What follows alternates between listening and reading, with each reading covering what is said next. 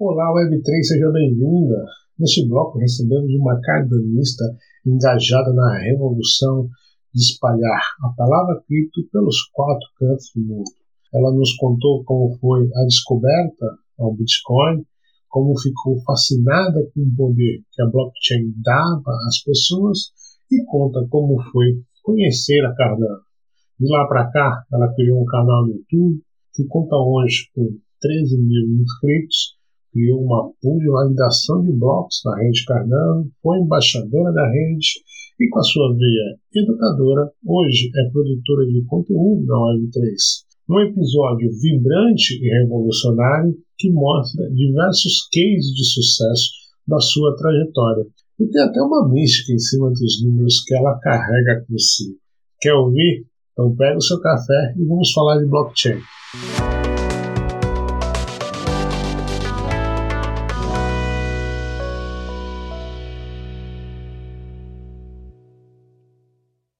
Muito bem a todos que chegaram agora, eu sou o I So Serious e esse é o Bloco Café, o podcast Web3 que acredita que a informação é a ponte para a revolução.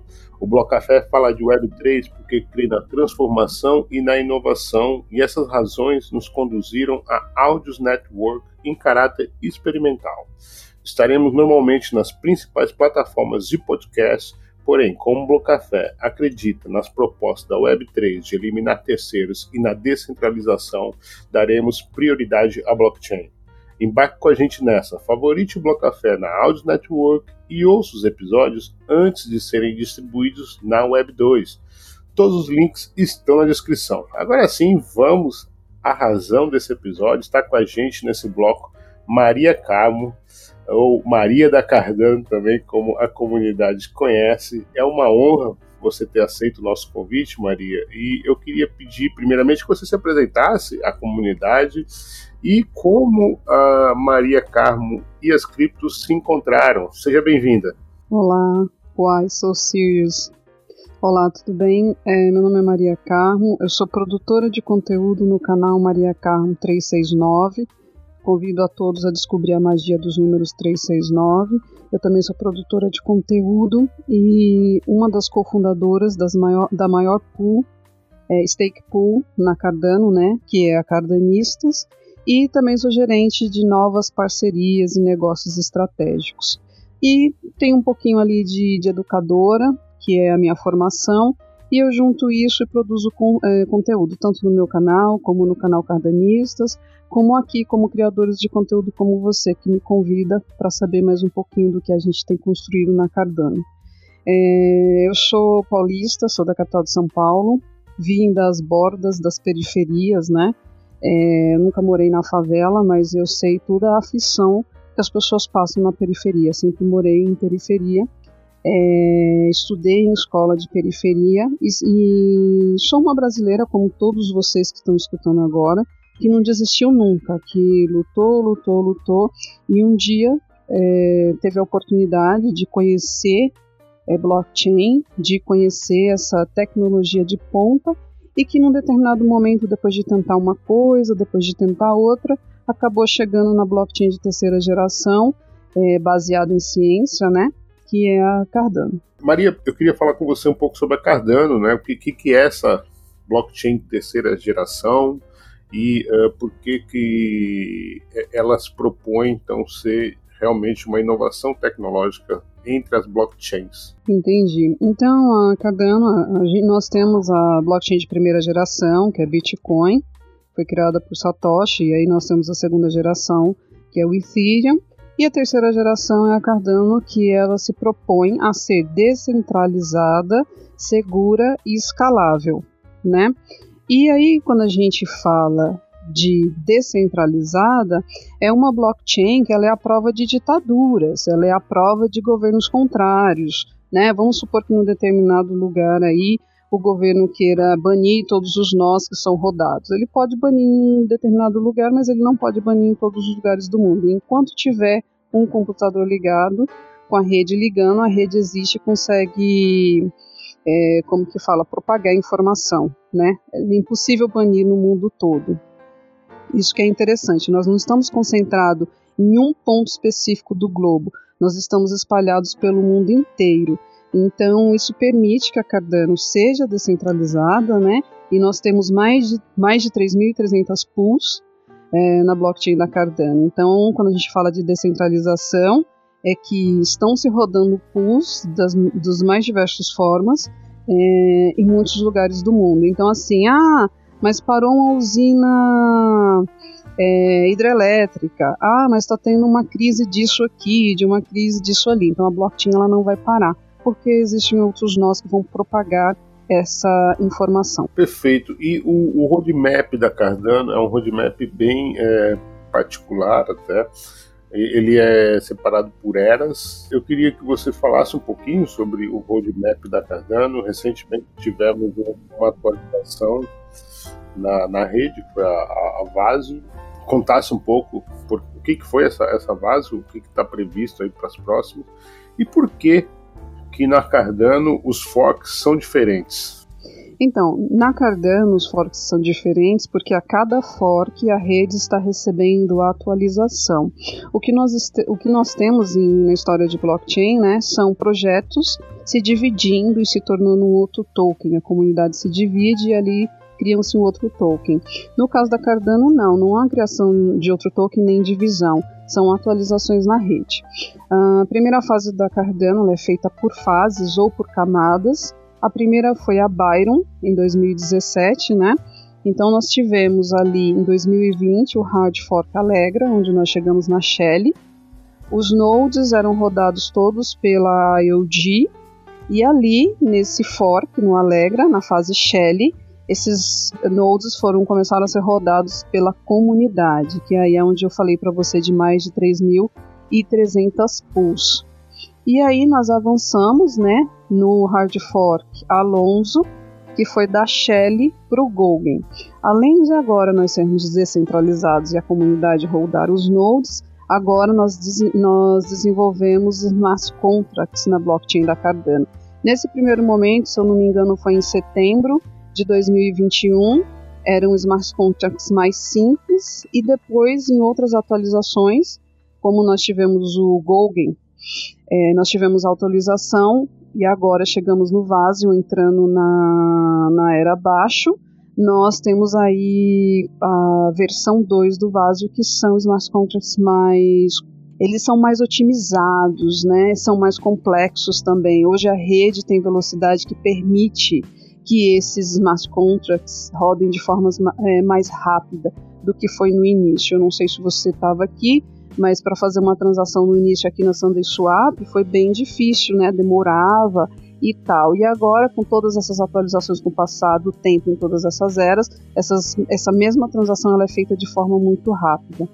Maria, a Cardano faz uma homenagem à Ada Lovelace e eu queria que você contasse por que essa homenagem. Então, a Ada Lovelace foi a primeira programadora do mundo, né? E mulher, então houve essa homenagem a ela. O nome do token da Cardano é Ada, em homenagem a essa mulher que foi tão importante aí para a indústria de programação. É, bom, uma das, das dores, assim, da, das críticas que a Cardano tem é com relação ao tempo de desenvolvimento da rede. É, tem até um, um dizem, né, um, um, jargão aí no, no criptomercado que uma semana no criptomercado é equivalente a um ano no mundo real, né? E, e isso faz com que gera uma pressão enorme em cima do desenvolvimento da Cardano. Eu queria que você dissesse agora por que, que os tempos na Cardano de desenvolvimento são diferentes das demais, é, é bem particular. Então, a Cardano é baseada em ciência, né, prova por pares, aonde se pega o melhor desses dois projetos ou dessas duas alternativas e se aplica a blockchain.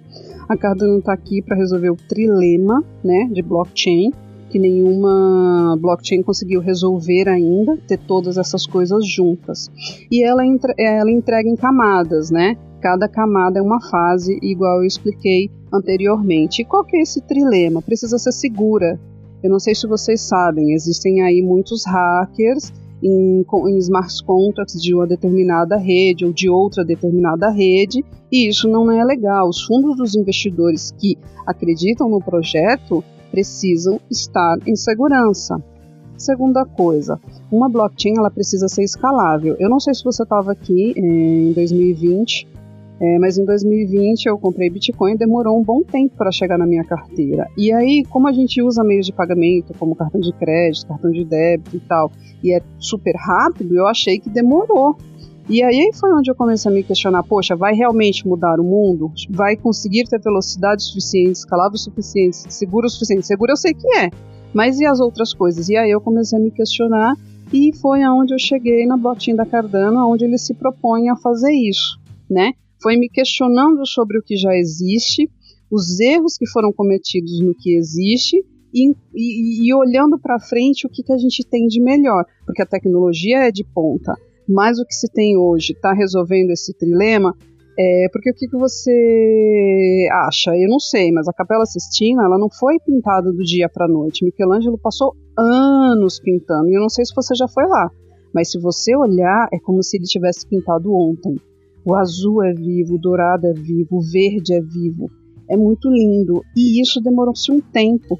Então eu acho que aquilo que é baseado em ciência leva um pouco mais de tempo mas ao longo do tempo você tem aí coisas que são importantes. Para mim, eu não sei para você quais são os mas segurança é muito importante. Eu não posso simplesmente abrir minha carteira um dia e ver os fundos indo embora e eu não saber o que fazer. Você sabe que aconteceu isso aí numa determinada blockchain, né? Então, a Cardano leva todas essas coisas muito sérias. Eu sei que as pessoas são apressadas, o mercado é apressado, todo mundo quer resultado financeiro e tal, mas eu acredito que a gente tem em mente que todas essas coisas precisam ser feitas de forma segura, escalável e descentralizada. E é muito importante que as pessoas é, entendam esse trilema. Por que escalável? Às vezes as pessoas falam assim: ah, Maria, mas o que é escalável? Escalável é o seguinte: rápido o suficiente e barato o suficiente mesmo quando todos os seres humanos da face da Terra resolverem usar a rede. Você entende? Isso é grande.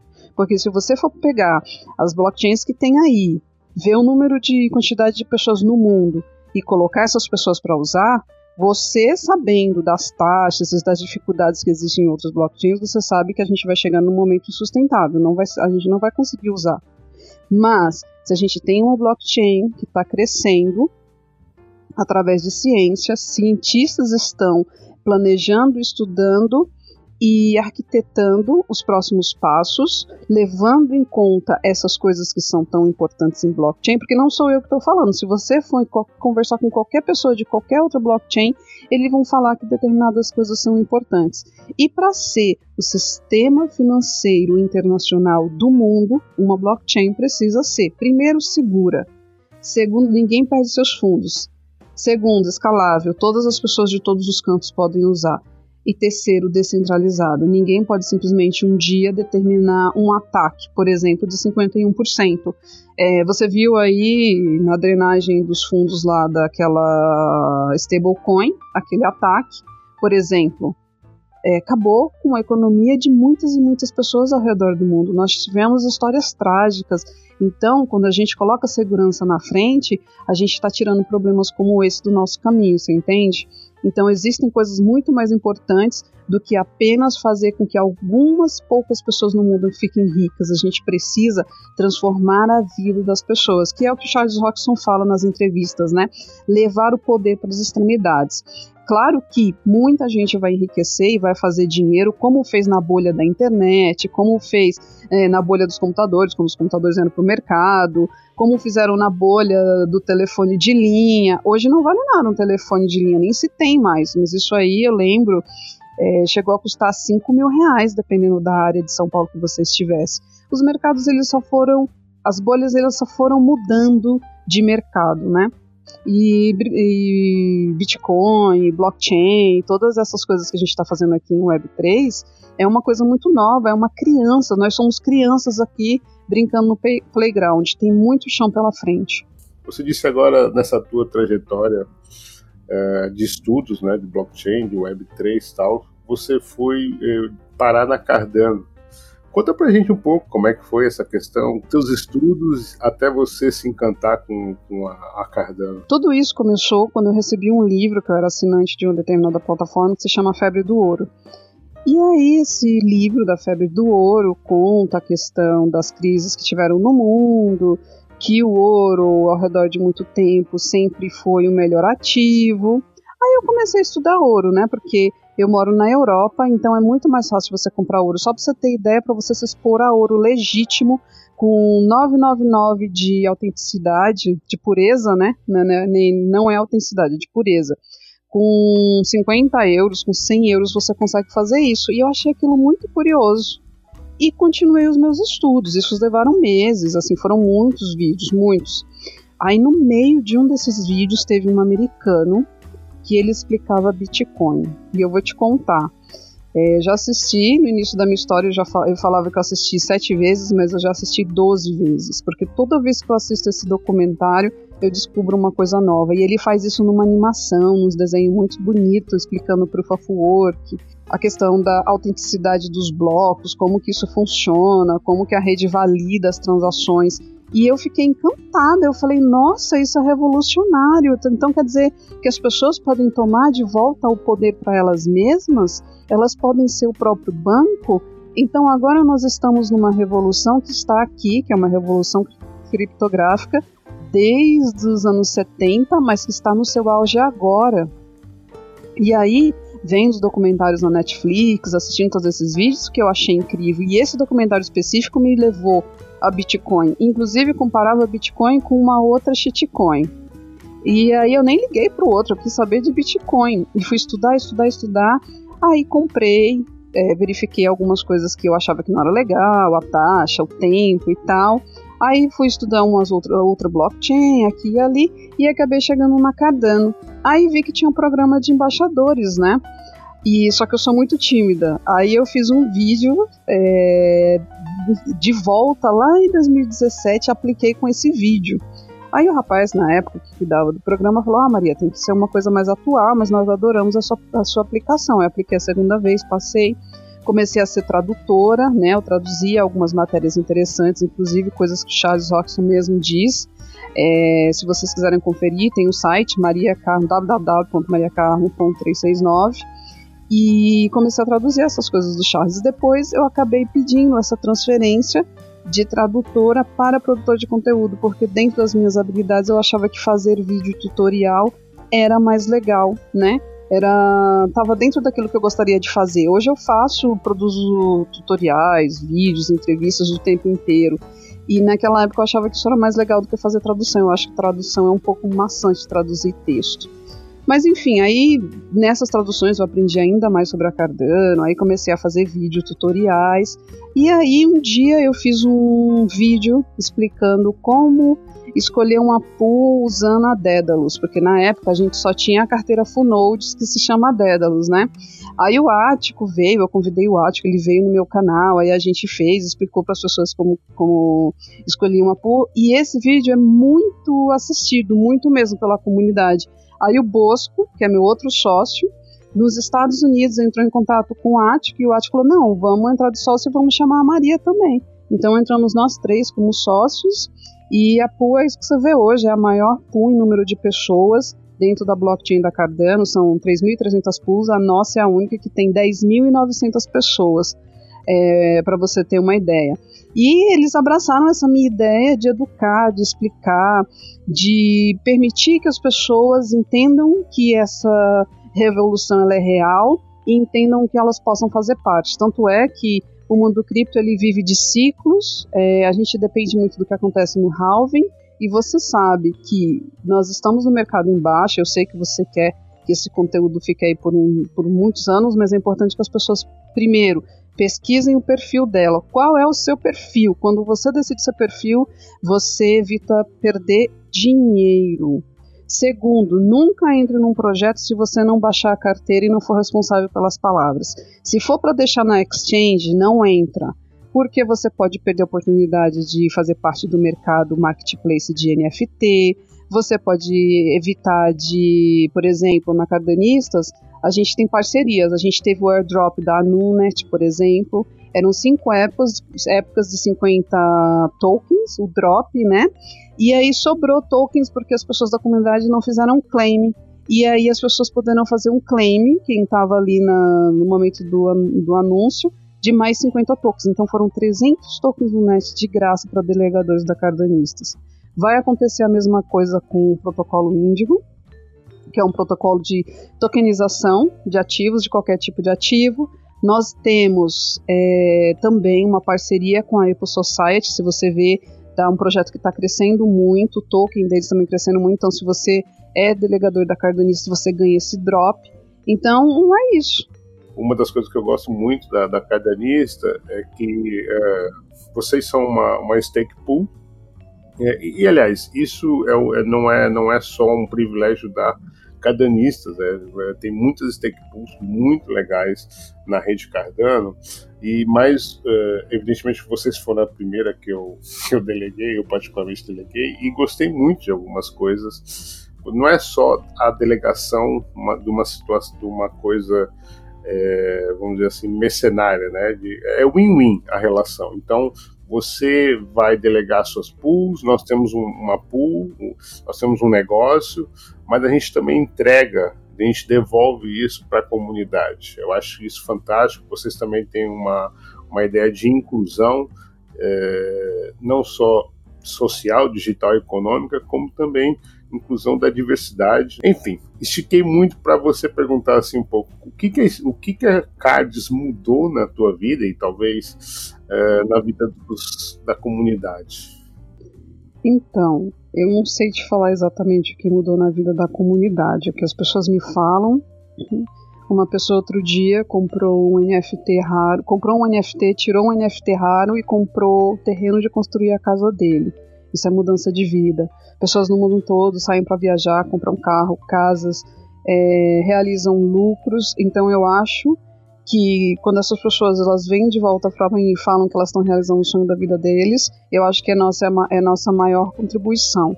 É claro que tem gente que o sonho é só pagar as contas, ou só pagar as dívidas, ou só sair de férias com a esposa porque nunca pôde ter umas férias, mas também há realizações de outras pessoas que estão em outras fases da vida.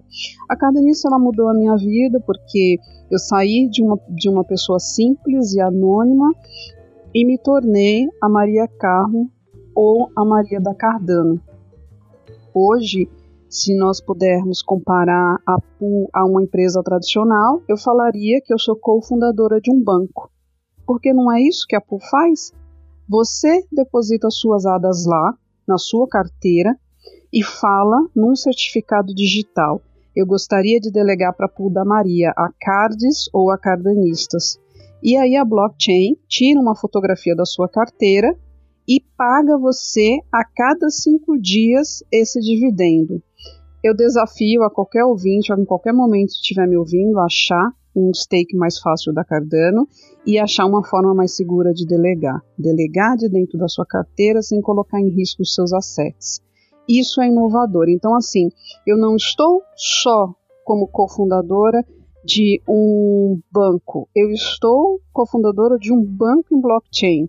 E isso é inovador, porque se você entender a revolução que blockchain permite nas contas públicas, que blockchain permite em contabilidade, em controle, é, como que eu falo, em transparência, é incrível. Nós vamos poder, por exemplo, se você pensar, eu falei mais cedo e vou falar agora. Por exemplo, eu falei de smart contracts. Imagina a construção de um hospital, de uma rodovia em smart contracts. Você libera dinheiro por fases, eles entregam por fases, liberamos por fases, aquela questão que dá abertura a corrupções e muitas coisas que acontecem no nosso país que nós sabemos, não vamos entrar em detalhe.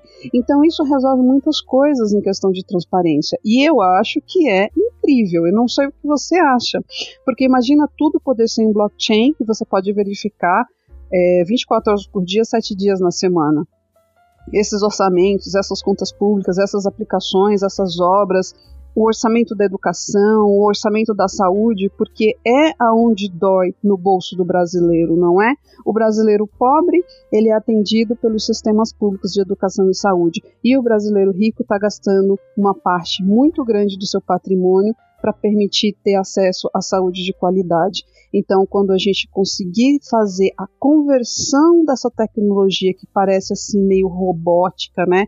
Esses endereços enormes que a gente não consegue ler e a gente conseguir fazer a transposição para uso real na vida prática das pessoas, vai ser de grande empoderamento de todas as pessoas, não só de quem tem o Tolkien ADA, ou não só de quem tem BTC, porque isso vai enriquecer é, as outras pessoas, não é? Porque veja bem, a gente é, corta os gastos desnecessários, corta da onde, aonde não deveria estar tá gastando e melhora todas as pontas da sociedade. Mas isso a gente precisa cobrar dos nossos governantes. Inclusive, se você está assistindo aqui agora, eu sou proponente de uma proposta no projeto Catalyst da Cardano que se chama Toolkit for Legislators. Eu coloquei essa proposta no fundo 7, ela não foi aprovada, mas está lá para caso você quiser copiar e colocar para frente. Por quê?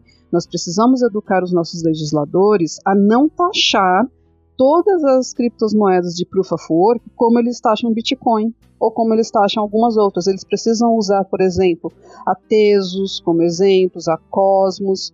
Não pode ser, por exemplo, baseado no que o Ether é hoje, sabe? A gente precisa entender as nuances de cada negócio, entender as nuances de como acontece a mineração de cada coisa, para que a gente não mate potenciais negócios, que a gente não mate empresas que poderiam nascer e gerar empregos e gerar riqueza para o nosso país.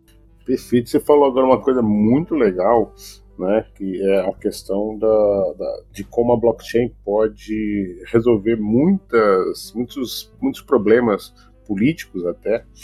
E uh, isso me fez aqui pensar, e talvez vou jogar para você, uh, como é que você olha para o futuro e vê a blockchain? Você acha que uh, a blockchain vai ser mesmo a solução? Como é que, como é que você imagina isso? É, eu vou falar, o futuro eu acho que ele é brilhante, nós é, estamos melhorando, nós estamos melhorando a nossa sociedade usando código e usando tecnologia. Quais são os algoritmos mais importantes que a gente tem hoje no mundo?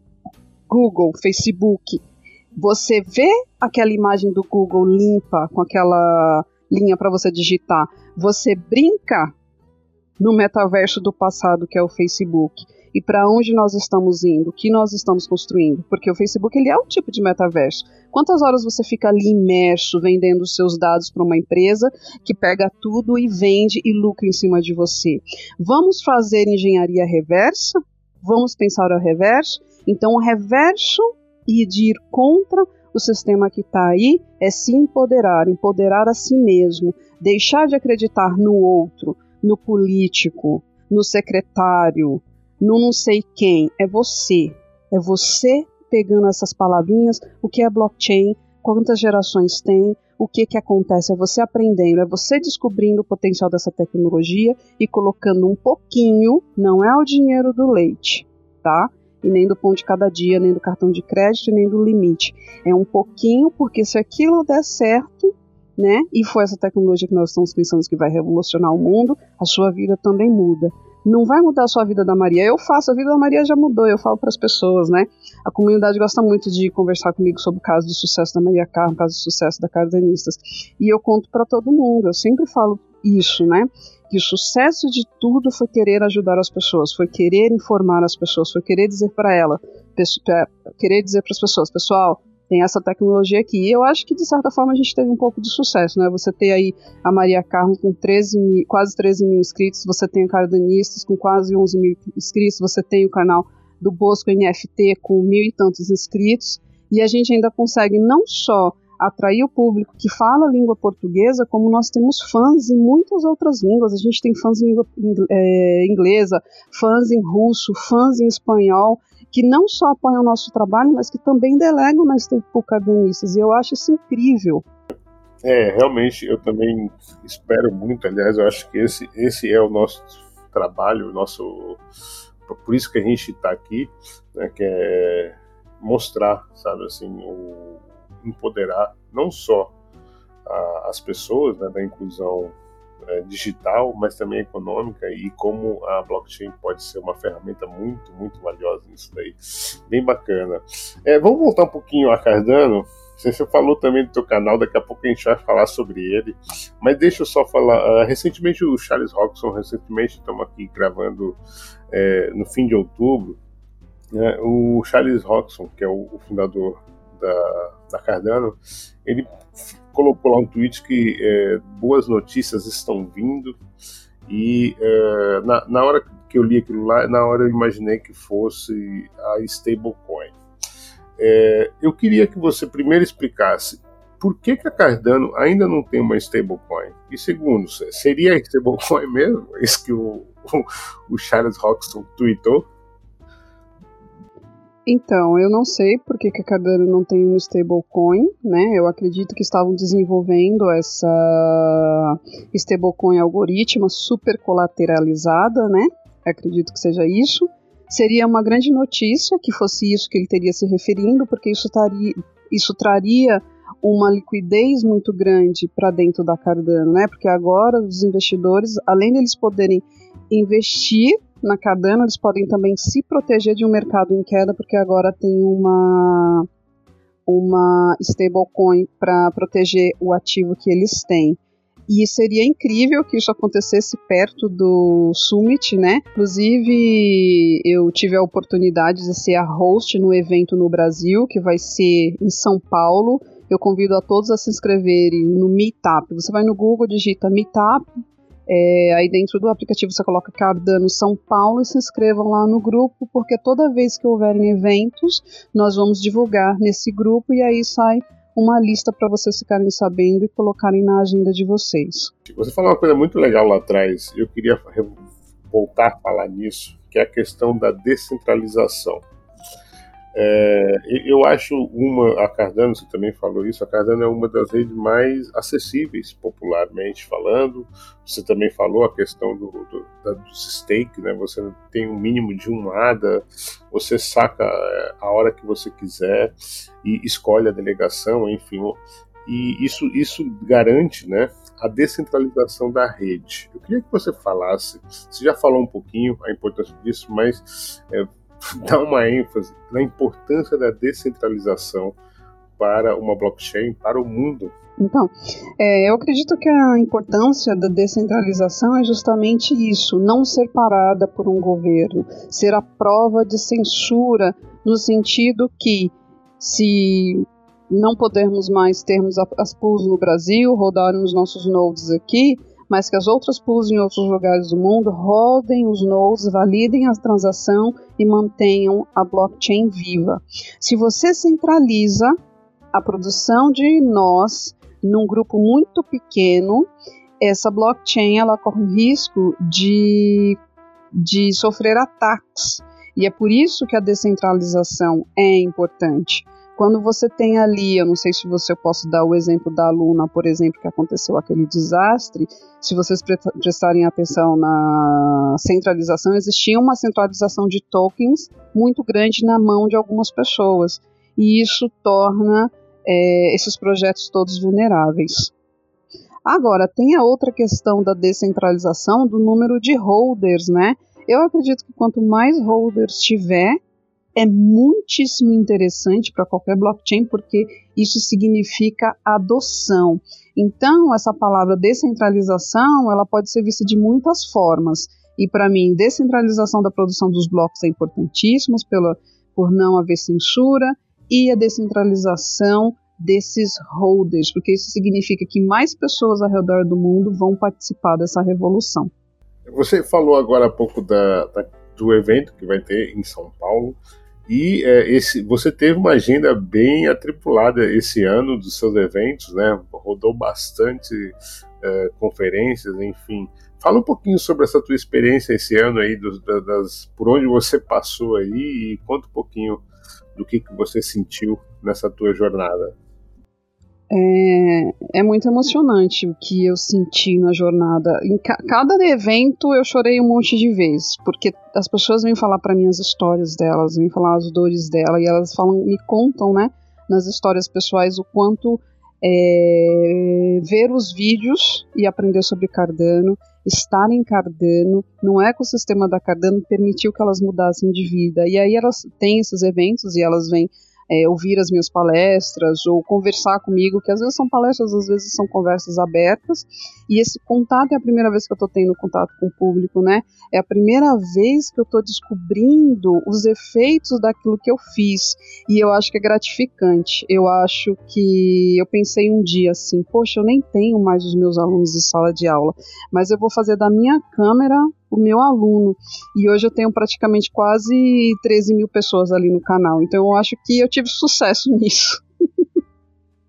Não, muito, muito, muito sucesso. Inclusive, é, é, até a próxima pergunta, o teu canal, né? Você disse agora há pouco que é, se considerava tímida, né? Mas é, com uma agenda que você teve esse ano de participação em diversos congressos, eventos, tem um, um canal uh, no YouTube com mais de 13 mil seguidores.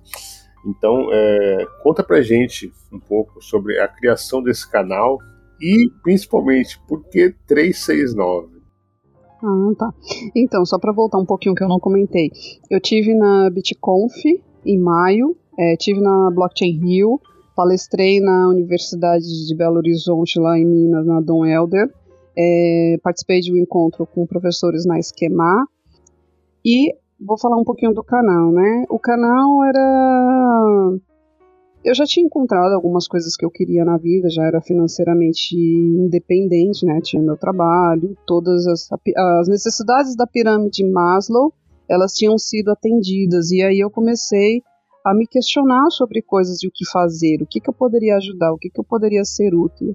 E aí casou com o fato de eu ter encontrado a Cardano, ter tido a oportunidade de me tornar uma embaixadora, não sou mais embaixadora, e aí eu coloquei dedicação e amor no canal falando sobre Cardano, sobre Catalyst, sobre blockchain, sobre transformação e revolução, e me parece que as pessoas gostaram de, de ouvir, me parece que as pessoas gostam de saber que existe uma solução, que existe em algum lugar é, uma esperança. E acho que é por isso esse boom do canal, porque eu tô falando de Cardano desde quando Cardano estava 3 centavos de dólar, quando ninguém estava falando de Cardano, quando tudo aqui era mato. Eu estava explicando carteira. Quando tudo era mato, eu estava explicando às pessoas como guardar as palavras, como criar senhas seguras. Então, eu vejo que é isso.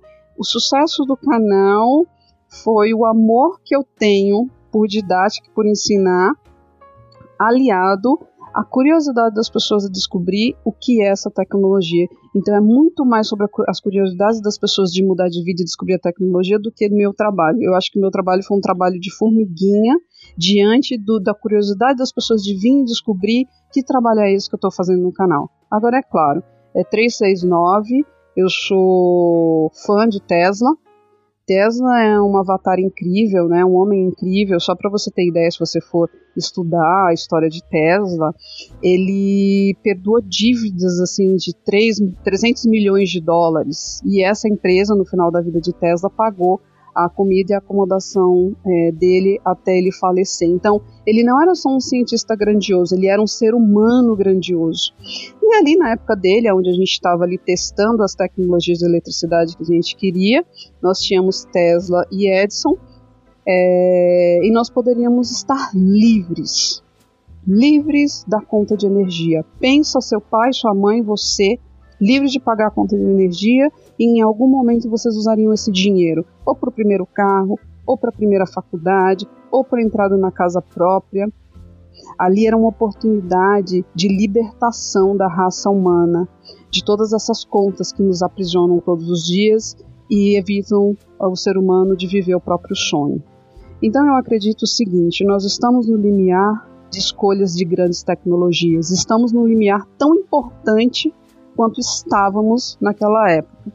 E aí eu falei assim, poxa, deixa eu colocar esse 369 aqui, porque Tesas diz, se você souber a magia dos números 369, você tem a chave do universo. E aí eu trouxe o 369 de Tesla para o universo cripto para explicar para as pessoas o que eu gosto. Eu gosto de ciência, Cardano tem a ver com ciência, eu gosto de empoderamento, é, do ser humano, da raça humana como geral, em todos os lugares, e blockchain traz isso. Então, acho que foi propício. E que eu também fosse abençoada com essa prosperidade que é criada aqui no mundo cripto, né? E que todos os meus ouvintes, que todos os meus seguidores, e que todas as, minhas, as pessoas que for, forem tocados em algum dia por aquilo que eu explico ou que eu ensino possam usufruir dessa fonte de energia e de gratidão que existe no universo, porque o dinheiro nada mais é do que energia, cripto nada mais é do que algoritmos. A gente está só se posicionando na vida é, no momento muito importante para a humanidade. Legal, é, bom, muito legal. Adorei saber essa, essa curiosidade do 39 e vou, vou passar, vou estudar mais isso daí é, para ter a porta do universo bem, bem bacana. Eu confesso que é, no início, quando eu tive contato ali, eu falei, nossa, daqui parece uma campanha de vereador. eu falei, não, não é, não é. Aí eu, eu até, até falava, olha, chegou, tá vereadora. Não é, não é. Eu, eu apenas juntei, né? Na verdade, a minha vida mudou por completo quando eu fui no canal de um youtuber muito famoso, que é o Augusto Bax. Ele me chamou e me causou uma, alegria enorme. E aí eu fui lá e eu expliquei isso do número, do nome, na verdade. O nome do canal era 369. Aí ele me explicou, Maria, as pessoas gostam de pessoas. Eu falei, poxa, mas eu não quero me desfazer dos números de Tesla. Aí eu coloquei meu nome, que é Maria Carmo, e juntei os três nomes no final, nos três números no final. Aí fica é tudo perfeito. Junta a parte pessoal, que as pessoas se conectam comigo, com a Maria, com as Marias que existem no Brasil, porque é o nome mais popular. Maria do Carmo é um nome muito popular no Brasil, né? E aí o meu nome não tem do, é Maria Carmo, mas é justamente por isso, para fazer essa proximidade das pessoas. Falou, poxa, se a Maria batalhou, se ela não desistiu, se ela conseguiu, se ela é brasileira como eu, e tem sangue no olho, eu não preciso desistir, eu não posso desistir. Eu sou o meu salvador e eu vou me render à transformação que está acontecendo no mundo. É claro, a gente pode parar no tempo, pode fingir que nada está acontecendo, mas a gente pode escutar essas palavras é, de novo, de novo, de novo, se inspirar e começar a pesquisar e mudar a nossa própria vida. Eu vejo assim, quando eu, quando eu vejo blockchain, é, e a tecnologia, eu vejo transformação. E quando eu vejo transformação, eu penso, precisamos falar para o maior número de pessoas. Legal, legal demais. Olha, você foi convidada nessa entrevista aí é, canal famoso do Brasil, mas você também convidou o famoso, né? Você entrevistou nada mais ou menos que Charles Hodgson para o seu canal. Então conta um pouquinho sobre como é que foi isso e enfim, conta um pouquinho sobre essa experiência. Ah, tá. Eu fui agraciada, né, com uma entrevista com uma mulher na comunidade chamada Tamara Hansen. E ela me permitiu ter esse contato com o Charles, ela conseguiu essa entrevista e aí você não vai acreditar, quando ele abriu a câmera e falou: "Olá, aqui é o Charles, é, do Colorado, que é assim que ele abre todas as entrevistas dele, eu caí no choro. Não acreditei. Aí ele, calma, Maria, calma, se acalma aí. Dois minutinhos eu me acalmei e a gente fez a entrevista, era para durar 20 minutos, durou uma hora e seis, para você ter ideia. E aí a gente joga esse bate-bola, né? É, eu sou uma millennium, que são as pessoas que nasceram entre 1981 e a metade da década de 90. Então, o que, que acontece? Algumas revoluções afetaram a minha vida. A questão da, da linha telefônica, né? Tá aí desde a década de 70 eu só tive um telefone em casa em 1999. A revolução dos computadores está aí desde a década de 70. Meu primeiro computador eu tive em 2003 né? Aí teve a questão da internet. A internet está aí nos países ricos desde 1982. O meu primeiro acesso foi em 1999.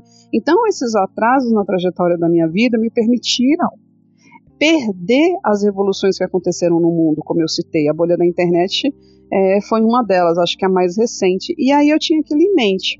Próxima revolução não vou perder, próxima revolução não vou perder. E estou aqui me posicionando. Tanto não vou perder como estou falando aos quatro cantos, aos ventos, para que mais pessoas se atentem ao que está acontecendo. E muito obrigado por você me ajudar nessa jornada. É isso, eu que agradeço. Mas, Maria, eu sou entusiasta de NFTs e sei que você também é, gosta de alguns NFTs, inclusive no teu canal. Não é indicação de investimento, não, nunca é, né? Mas você é, já fez, por exemplo, alguns vídeos sobre o metaverso, está sendo desenvolvido na Cardano, enfim, tudo isso relacionado aos, aos mundos dos NFTs. Os NFTs da Cardano estão vivendo agora um, um, um hype aí e, e até me surpreendeu um pouco aí com o, o, cenário macroeconômico, né? E até mesmo de NFTs mesmo. O NFT, na, de um modo geral, tem é, diminuído seu volume de negociação e de repente a Cardano está vindo muito bem nessa, nessa frente. Você tem alguma, alguma coleção que você está hypada, tá bullish? Ah, tem sim. Então, se você me permitir contar, a primeira extravagância que eu fiz na vida no mundo cripto foi por causa de um NFT. Posso contar? Claro que pode. Opa, o microfone é teu, Maria. Então... Você, você tem o 369, você abre a porta do mundo. Vai. Obrigada. É, eu descobri esse projeto, se chama Space Buds. Foi um dos primeiros projetos no, na Cardano, né, de NFT. E ele foi o primeiro que tinha essa sensação de você participar do Mint. Abria um foguetinho, aí você ficava esperando o foguetinho alcançar o topo do site para você saber que NFT você tinha recebido, né? E eu queria, porque eu queria o mais raro. Aí eu comprei alguns, não veio o mais raro. E aí eu deixei aquilo lá na carteira e fui trabalhar, porque você, como é, tá aqui em Web3, está em blockchain, você sabe que nós somos muito ocupados. Você sabe que eu estou indo muito de lugar, fazendo um monte de entrevista, me meto no mundo de projeto. E foi aí um dia, eu aqui no Brasil ano passado, descobri que um dos meus era. não era super raro, mas era assim, né? Eu comprei tipo aí por 70 hadas e vendi por 13 mil hadas. Dei um carro para minha mãe e saí de viagem aí pelo Nordeste. Então essa foi a primeira extravagância que eu fiz no mundo cripto. Gente, foi incrível. Como que pode algo que custou 70 hadas sair para 13 mil hadas e permitir que você ajude as pessoas que você ama? Nossa, claro que minha mãe ficou super feliz, né? Ter um carro, eu queria dar esse conforto para ela, para numa pandemia ou num outro momento mais difícil da economia, ela ter o próprio carrinho dela, ir no supermercado, fazer as coisinhas dela, né? E começou com esse projeto. Depois vieram outros projetos, por exemplo, você tem o Cornucópias, que é um metaverso. Eles lançaram é, as terras, né? Você pode comprar as terras no mercado secundário, inclusive o preço estava até mais baixo do que o Mint, é uma oportunidade você comprar mais baixo que o Mint. Tem os automóveis do próprio metaverso, tem uma questão de você poder fazer stake desses NFTs e você ganhar é, a moeda do projeto, nesse caso é o COP. Tem o metaverso do Pavia. Tem um projeto maravilhoso que não é metaverso, é um jogo de NFT que se chama Cardano Warriors. É um projeto brasileiro. Eu convido vocês para conhecer. O que mais? Ah, tem tantos, por exemplo, se você for delegador da Stake por Cardanistas, você tem direito a esse token do Apple Society. Se eu não me engano, eles bateram um all-time high, né? É, a maior alta, de 10 mil hadas, para você ter ideia. E tem muitas outras oportunidades. É assim, se você não entende o que é NFT, você está chegando aqui agora, é, funciona mais ou menos com aqueles álbuns de figurinha que nós colecionamos. A figurinha mais rara vale mais, então o NFT mais raro vale mais. Então sempre sempre confira a raridade do que você está comprando, sempre verifique o floor, verifique a movimentação diária daquele projeto, o tamanho da comunidade, vá ao Discord, vá ao Telegram. Não fique aqui só ouvindo o que a Maria falou, não. É muito importante que você mesmo analise os projetos e que você decida. Hoje eu encontrei um projeto super bonitinho, inclusive vou dividir com você, que se chama Cardano Village, é, que também é um metaverso. Aí eu fui lá e comprei você não vai acreditar. Eu cliquei, estava no marketplace da Cardano, inclusive se você quiser saber qual é, se chama JPEG. Lá no canal Maria Carmo 369 tem vídeos de como você comprar. Se você aprender como comprar um projeto, você aprende como comprar todos. É só você ir na busca e procurar o projeto que você quer. E aí eu encontrei esse projeto de metaverso. Falei, ah, vou comprar um. Eu cliquei era o número de, da casa que eu morei quando eu era criança. Você não vai acreditar, não vou falar o número, né? Mas era o número. Eu falei, não, eu tenho que comprar esse NFT. Que daí esse número é o número do, da sua terra lá dentro do metaverso e tal, né? Então, assim, eu sou muito. Eu não sou supersticiosa, mas eu gosto dessas coincidências do universo, sabe? Sim, sim, sim. É, Maria Carmo, estamos encaminhando já para o fim do, desse episódio. E no início do bloco eu perguntei para você como que a Maria e as criptos se encontraram. E eu gosto de fazer essa pergunta no fim. Por que, que você ainda está em cripto? Então, eu estou em cripto porque eu sempre acreditei é, na força do ser humano, na força do indivíduo. E como cripto é essa coisa de empoderar-se e ser seu próprio banco, eu achei incrível, eu achei inspirador. Então, eu tento de alguma forma levar um pouco da, dessa revolução que é cripto, desse trabalho do Satoshi, né? Dessa questão, dessa frase famosa que a gente sempre fala, nós somos todos Satoshi. E é por isso que eu estou em cripto, eu quero falar disso para o maior número de pessoas, pelo maior tempo que eu puder, porque se você não tiver pessoas que se encarreguem de fazer esse trabalho, quem vai fazer? Nós somos as pessoas certas, nós estamos no tempo certo. Tem um quadro que chama CryptoPong, em que eu vou falar algumas palavrinhas e você diz aí uh, o que vem à tua mente, seja em uma palavra ou numa frase, tudo bem? Tá bom. Vamos lá, uh, Bitcoin. Libertação da humanidade. Satoshi Nakamoto. O maior exemplo de humanidade pode haver na Terra. Rede Cardano. Inovação. Uh, metaverso. O mundo de fantasias. Segurança digital. É uma obrigação do indivíduo saber como se manter seguro. O que falta para a adesão popular das criptos é a descoberta da liberdade que isso pode nos permitir. O PEX, ele é uma cripto jurássica e a gente faz o que a gente faz, imagine com algo revolucionário, mas a gente vai chegar lá quando houver adoção em massa. A sua rede preferida? Cardano. E, e, a, e a rede que quer distância? Luna. É, pois. Você se considera uma maximalista? Não, não me considero. O Crash Luna foi? Um fracasso para o mercado cripto. Fracassamos juntos quando a gente permite que isso aconteça, que projetos como esses prosperem, quando a gente não está questionando descentralização. É, Tornado Cash. É, infringimento da liberdade do indivíduo. Cripto é? Liberdade.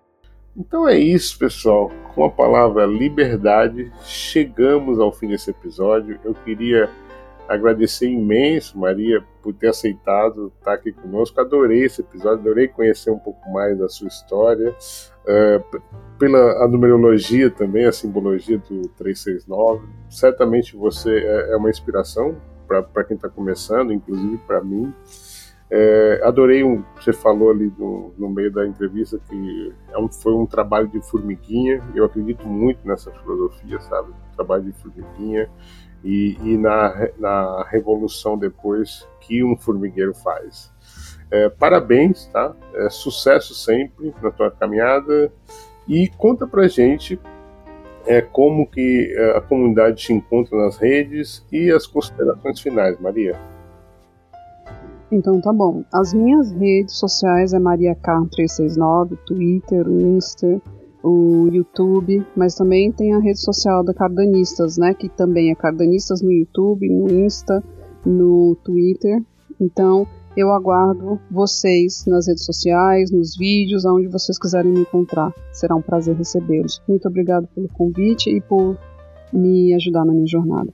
Beleza, comunidade, a gente fica por aqui. Muitíssimo obrigado pelo carinho da sua audiência.